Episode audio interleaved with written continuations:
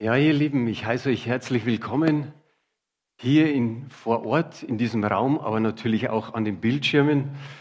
Mein Name ist Franz Haselbeck und ich bin Gemeindeleiter vom CZM. Vor der Predigt möchte ich aber nur ein paar Worte an euch richten, an die Gemeinde. Die Eva hat schon anklingen lassen, es wird wieder was passieren in unseren Räumen. Der Teppich kommt raus und es kommt ein neuer Teppich rein. In den nächsten Wochen geschieht es alles. Ab morgen wird er rausgerissen und dann geht es so Woche für Woche, Schritt für Schritt weiter. Das nächste ist dann eben die Stühle, die dann frisch gepolstert werden. Und so hoffen wir dann, dass eben dann im September, so Mitte September, das insgesamt über die Bühne gelaufen ist. Ist ein gewisser Aufwand, aber ich denke mal, die Firmen werden es gut machen. Meine Predigt heute Morgen heißt, was geht es dich an? Was geht es dich an? Ist vielleicht ein bisschen eine schroffe Frage, aber ich sage mal einfach, es ist okay, wenn du weißt, wie ich heiße und wenn du weißt, was ich tue. Mehr aber nicht. Ist Spaß. Wir kennen diesen Satz schon eigentlich aus der Kindheit. Vielleicht ist es dir auch so gegangen. Da ist vielleicht ein Kind, das versteckt hinterm Rücken etwas. Und dann bist du hingegangen und hast gesagt, was hast denn du da? Dann hat das Kind gesagt, nix. Du hast nicht locker lassen und hast gesagt, freilich hast du da hinten was. Und das Kind hat gemeint, nee, ich hab da nichts. Und du bist noch energischer geworden und hast gesagt, doch, zeig mir das. Und dann hat das Kind gesagt, was geht es dich an? Wir kennen das aus den, sage mal, Situationen mit den Eltern, wenn die Eltern was geredet haben oder irgendwas gelesen haben und du bist vielleicht in das Zimmer reingekommen und hast gesagt, was macht denn ihr da? Da haben die Eltern auch manchmal gesagt, was geht es dich an? Es geht dir gar nichts an. Vielleicht sind zwei Kolleginnen oder Kollegen, die sich miteinander unterhalten und dann sagt der eine Kollege, also ich habe gestern vom Chef eine Gehaltserhöhung bekommen. Denkt sich der andere, oh super, wie viel hast du denn gekriegt? Sagt der andere, was geht es dich an? Meint der andere wieder, na ja, wieso? Du hast mir gerade gesagt, dass du eine Gehaltserhöhung gekriegt hast. Da sagt er, aber das, was, wie viel das ich gekriegt habe, das geht dir nichts an. Und wir haben es vielleicht an vielen anderen Stellen noch erlebt, wenn Verträge ausgehandelt werden und da kommt ein Dritter dazu, dann sagt man einfach, es geht dich nichts an. Was geht es dich an? Schauen wir mal, oder mir fällt noch ein Beispiel ein. Bei einer Beerdigung, die ganze Vorbereitung, und du gehst dann zu den Hinterbliebenen und sagst, okay, ich bereite mich vor mit einer kurzen Predigt. Äh, könntet ihr noch einen Lebenslauf schreiben, was die Verstorbene alles so erlebt hat? Und dann heißt es auf einmal, und das habe ich auch schon erlebt, was geht es den anderen an, was mit der Verstorbenen war? Und ich habe mir damals gedacht, na ja, das ist doch gut, wenn man ein Stück weit noch erfahrt aus dem Leben. Nein, da war die Familie einfach so und hat gesagt, was geht es den anderen an? Schauen wir mal in die Bibel hinein. Die Geschichte von Petrus und Jesus. Jesus ist kurz vor der Kreuzigung und wir wissen alle, was da so geschehen ist. Der Petrus war wieder voller Selbstbewusstsein dagestanden und dann kommen diese Sätze, wenn sie alle Ärgernis an dir nehmen, wenn sie alle dich verlassen, wenn sie alle dich verleugnen, und dann kommt sein Satz, und wenn ich mit dir sterben muss, ich verlasse dich nicht. Und wir wissen alle, dass es etwas anders gekommen ist. Da ist auf einmal sein Prahlen oder sein Selbstbewusstsein auf einmal nimmer da. Er verleugnet Jesus und es heißt auch an einer Stelle, er weinte bitterlich. Das war sicher, ich sage mal, einer der krassesten Einschnitte in seinem Leben. Denk mal an dein Leben. Wie viele krasse Einschnitte hast du schon gehabt? Wo sind Dinge passiert, wo du gesagt hast, oh, hätte ich das bloß nicht gemacht? Muss nicht unbedingt mit Sünde zu tun haben, sondern einfach, du hast einen richtig bösen Fehler gemacht. Kennt ihr das, dass man so sagt, okay, wie der Elefant im Porzellanladen, du stehst mittendrin und denkst dir, oh, was habe ich jetzt angestellt? Und irgendwie ist dieser Fehler nicht mehr gut zu machen. Wenn wir auf Petrus und auf Jesus schauen, dann ist es das eine Gute, dass eben er eine Lösung hatte. Jesus hatte eine Lösung. Und Petrus hat aber nicht mehr damit gerechnet. Auf einmal ist Jesus auferstanden und Jesus spricht mit ihm. Und er spricht zu ihm, hast du mich lieber als die anderen? Wie muss das auf, auf Petrus gewirkt haben? Hast du mich lieber als die anderen? Dann sagt er noch zweimal, hast du mich lieb? Und Petrus, was macht er? Er antwortet immer und immer wieder, Herr, du weißt, dass ich dich lieb habe. Herr, du weißt, dass ich dich liebe. Und dann, was sagt Jesus danach? Weide meine Lämmer, weide meine Schafe. Und dann spricht er ihm eigentlich zu, wie so sein Leben wird, wie er sterben wird. Und als letztes eigentlich, folge mir nach.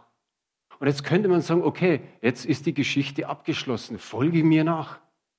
Aber es ist ein bisschen anders gelaufen, als wie man sich das gedacht hat. Es war noch nicht zu Ende. Der Petrus bleibt nicht bei seiner eigenen Sache, sondern er fängt schon wieder an, sich bei anderen einzumischen.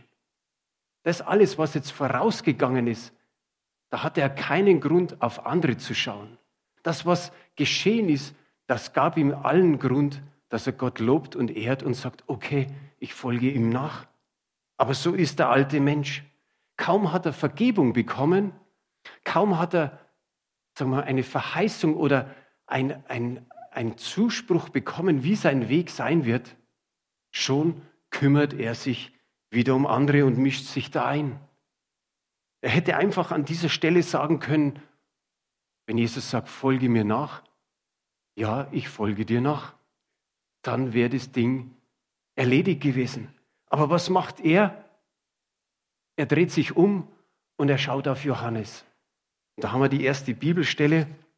In Johannes 21, Vers 21 heißt es, als Petrus diesen sah, spricht er zu Jesus, Herr, was wird aber mit diesem? Was will der Petrus wissen? Was will er von ihm wissen, von Jesus?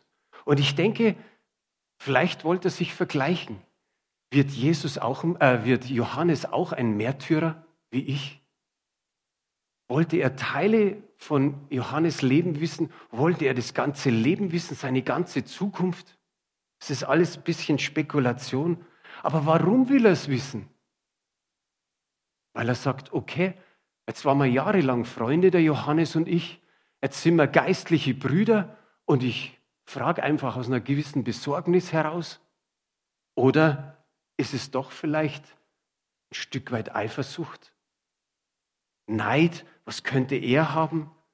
Also mischt sich in seine Neugierde ein Stück weit Eifersucht, ein Stück weit Neid, weil er nicht weiß, was mit ihm ist. Und sowas könnte leicht bis hin zur Bitterkeit gehen. Die Frage ist, wie steht es mit uns? Schauen wir besser auf uns? Ist es so?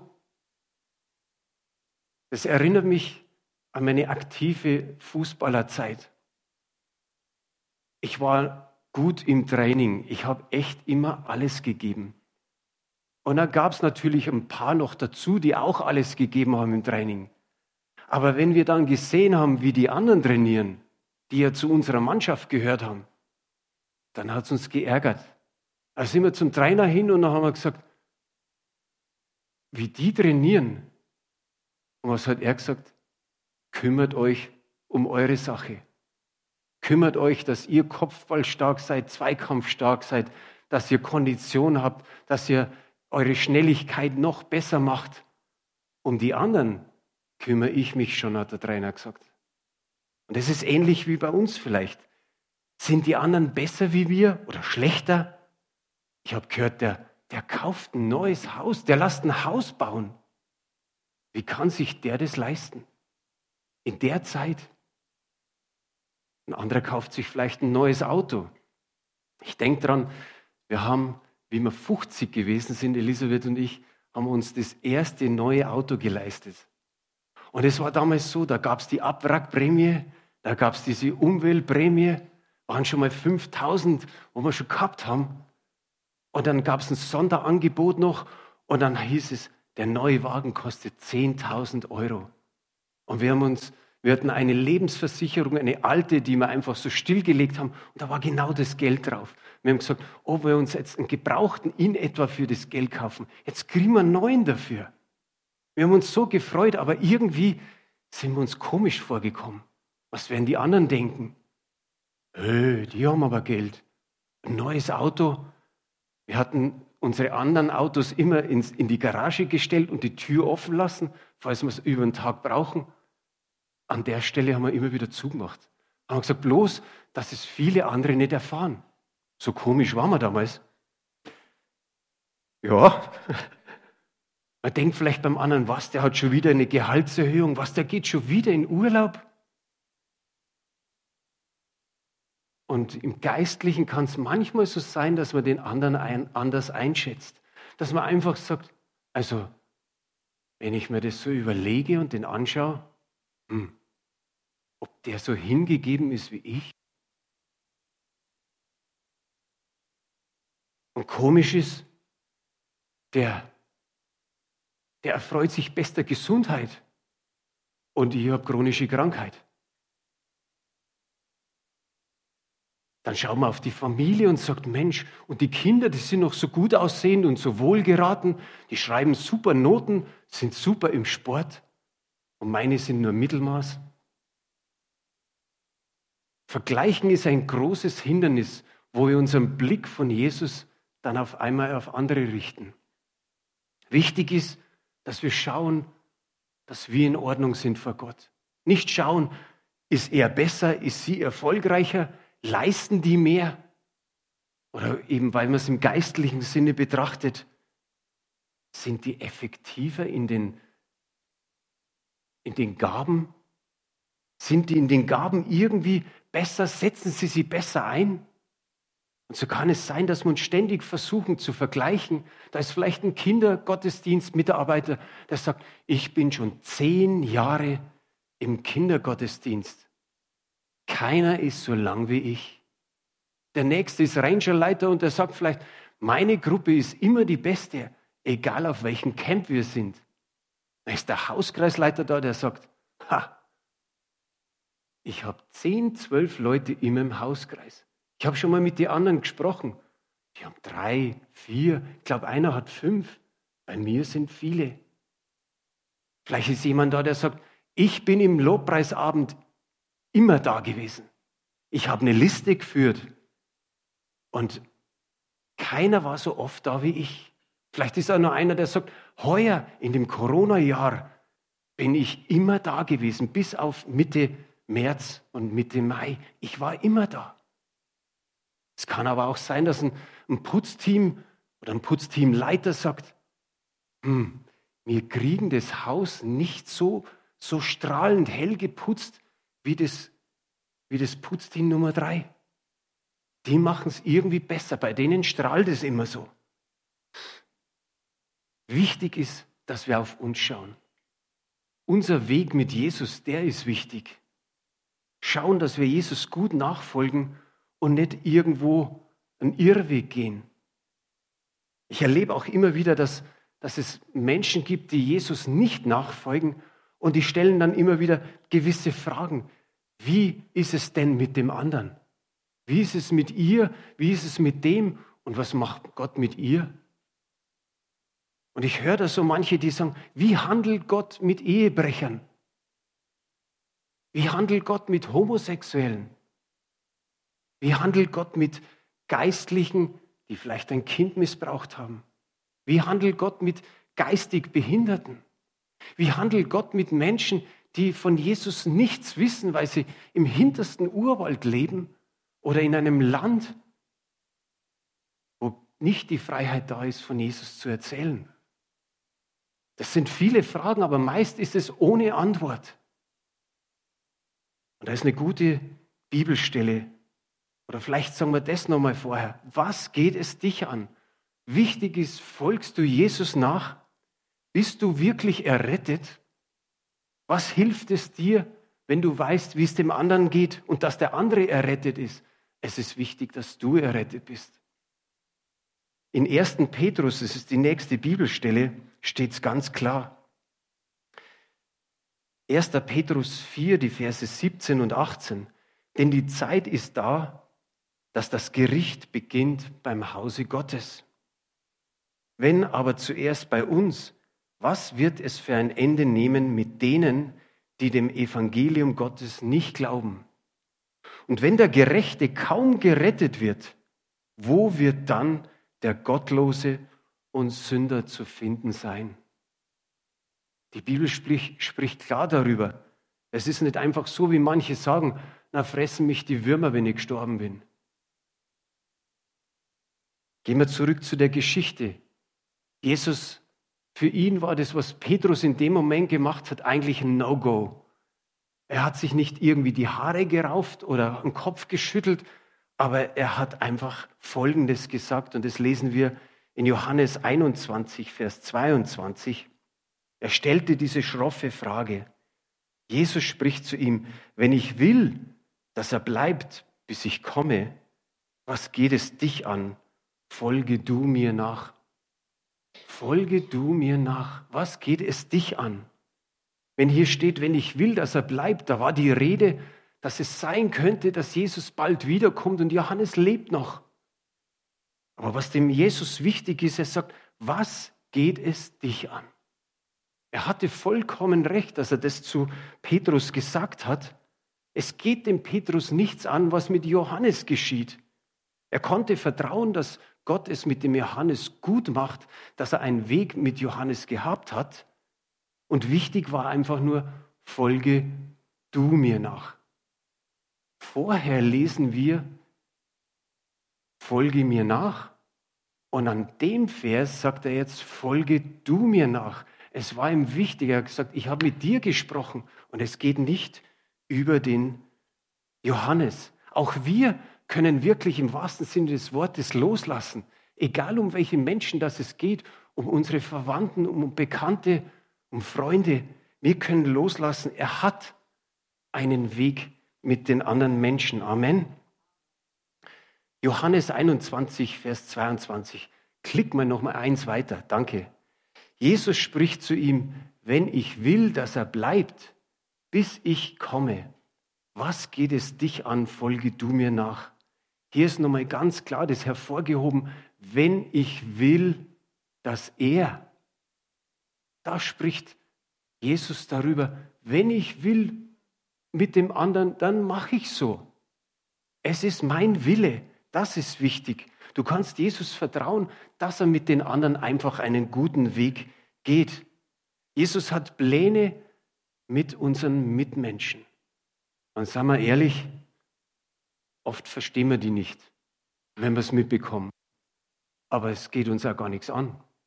Es ist nicht wichtig, ob wir das nachvollziehen können, was er mit unseren Mitmenschen macht. Es kann sein, dass es irgendwas Bemitleidenswertes ist.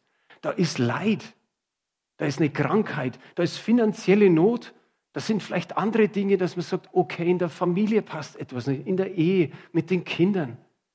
Das ist bemitleidenswert. Es kann aber auch was Beneidenswertes geschehen. Boah, der hat ein Erbe bekommen. Der ist befördert worden. Der hat ein unverdientes Lob bekommen. Das hätte der gar nicht kriegen sollen. Es geht uns nichts an. Wir verstehen es nicht, aber wir müssen es auch nicht verstehen. Wir haben kein Recht, Jesus zu fragen, wieso er so und so mit unseren Mitmenschen umgeht. Und ich komme zum Schluss, überlass die anderen einfach ihm. Folge du ihm nach. Nochmal die Frage, was geht's dich an?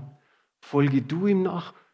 Kümmere du dich um deine Dinge, die wichtig sind, dass du in deinem Leben mit Jesus vorwärts kommst tu das Deine und folge du ihm nach. Amen.